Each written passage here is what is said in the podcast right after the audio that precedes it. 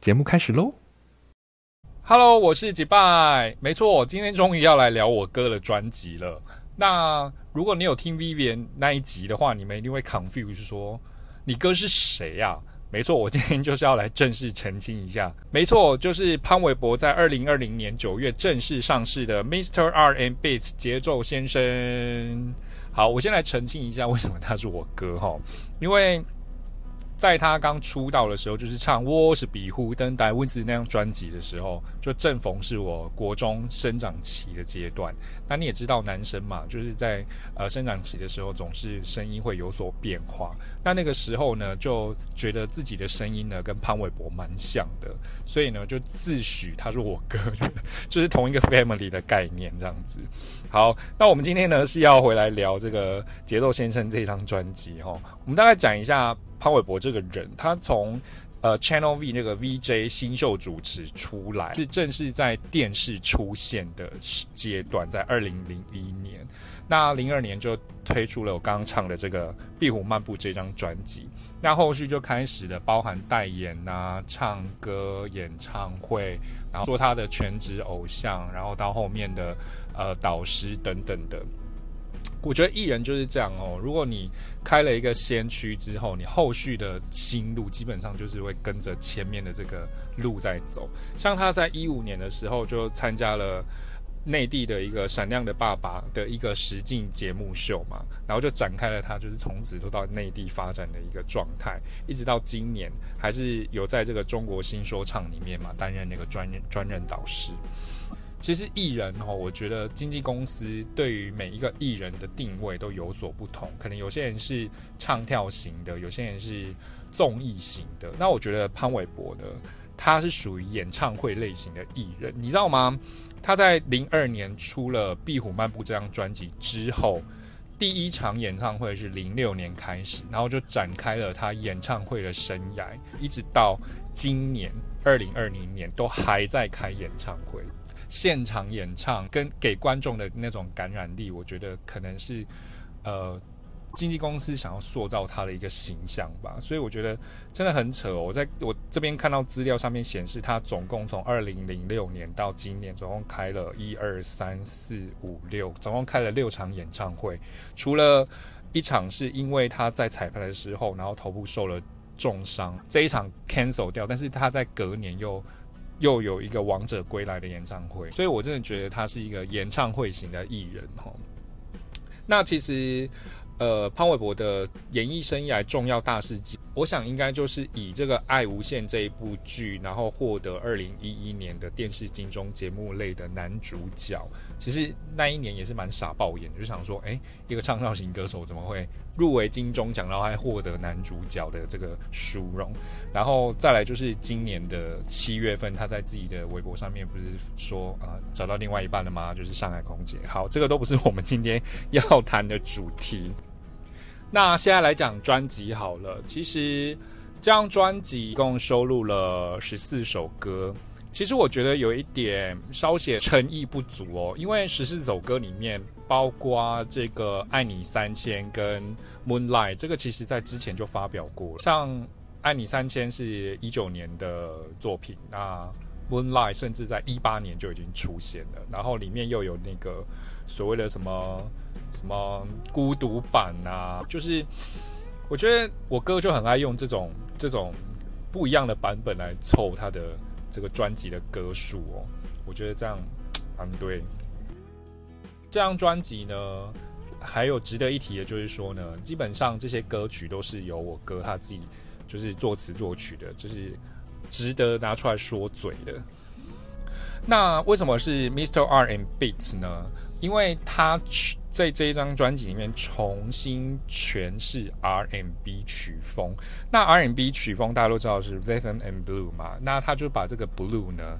整个改换掉，就是他认为每一首歌都有属于他自己专属的节奏跟旋律，所以他就把这个 blue 改成 beats 旋律，所以才会有这这个专辑名称的由来，Mr. R and Beats 节奏先生。这一张专辑的封面呢，基本上我觉得也是打保守牌，就是走一个橘红色调性的一个封面，然后一个放了一个半侧脸，形象很鲜明的他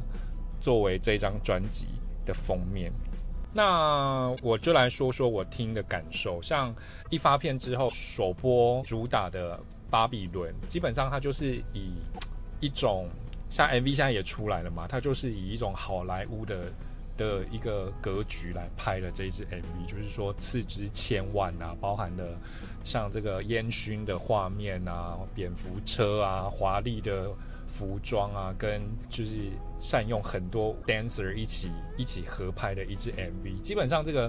像讲到这个华丽的服装，我要大概讲一下，像他的那个水晶头套。如果说他这这个宣传期过了之后，其实也是可以拿去借给 Jolin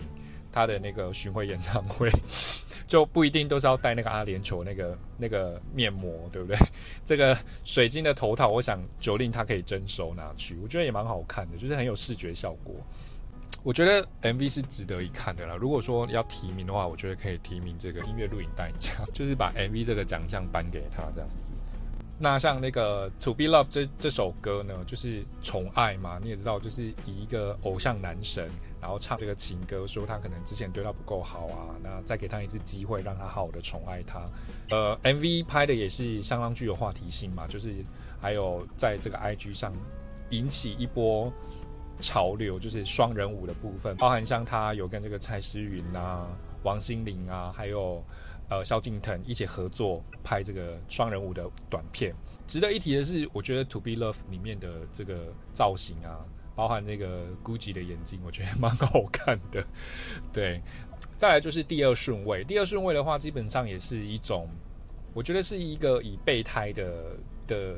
角度去去做的一首歌，就是有谁可以看到这个当备胎的这个这个这个角色有多辛苦？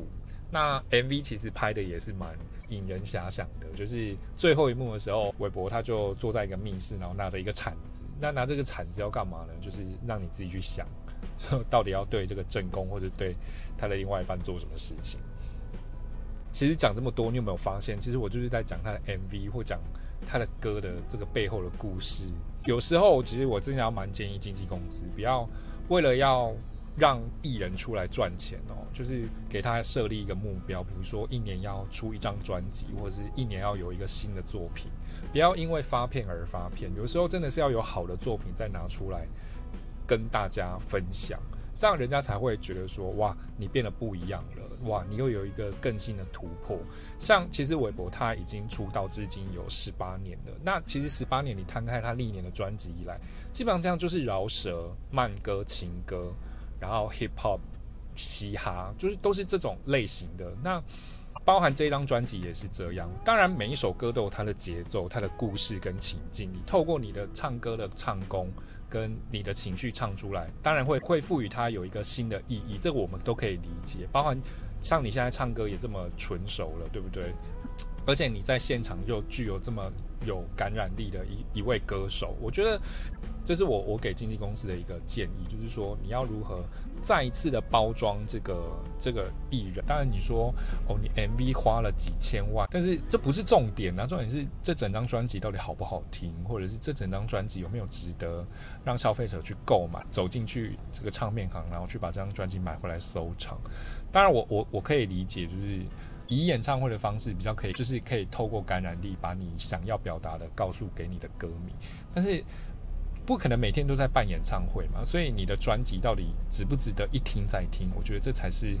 作为一个呃唱片制作人，或者是作为一个歌手，你们应该要好好的再去开会，然后审慎思考这个问题。嗯，至于要不要买或要不要支持，当然我对我而言，因为是我歌嘛，我觉得一定要买，一定要支持。那至于呃，我我还是会比较期待，就是韦伯能给我们更多更。不一样的他，或者是更不一样的曲风，不一样的方向可以去试试看。不要就是一昧的只是唱饶舌、唱快歌、唱慢歌，然后就出了一张专辑。那这是以上我的见解了。我希望就是潘帅的粉丝不要攻击我。我自己也追了潘帅，追了十几年，所以我是以这十几年听他的专辑下来，给他的一些小小的建议啦。所以请不要太黑喊我。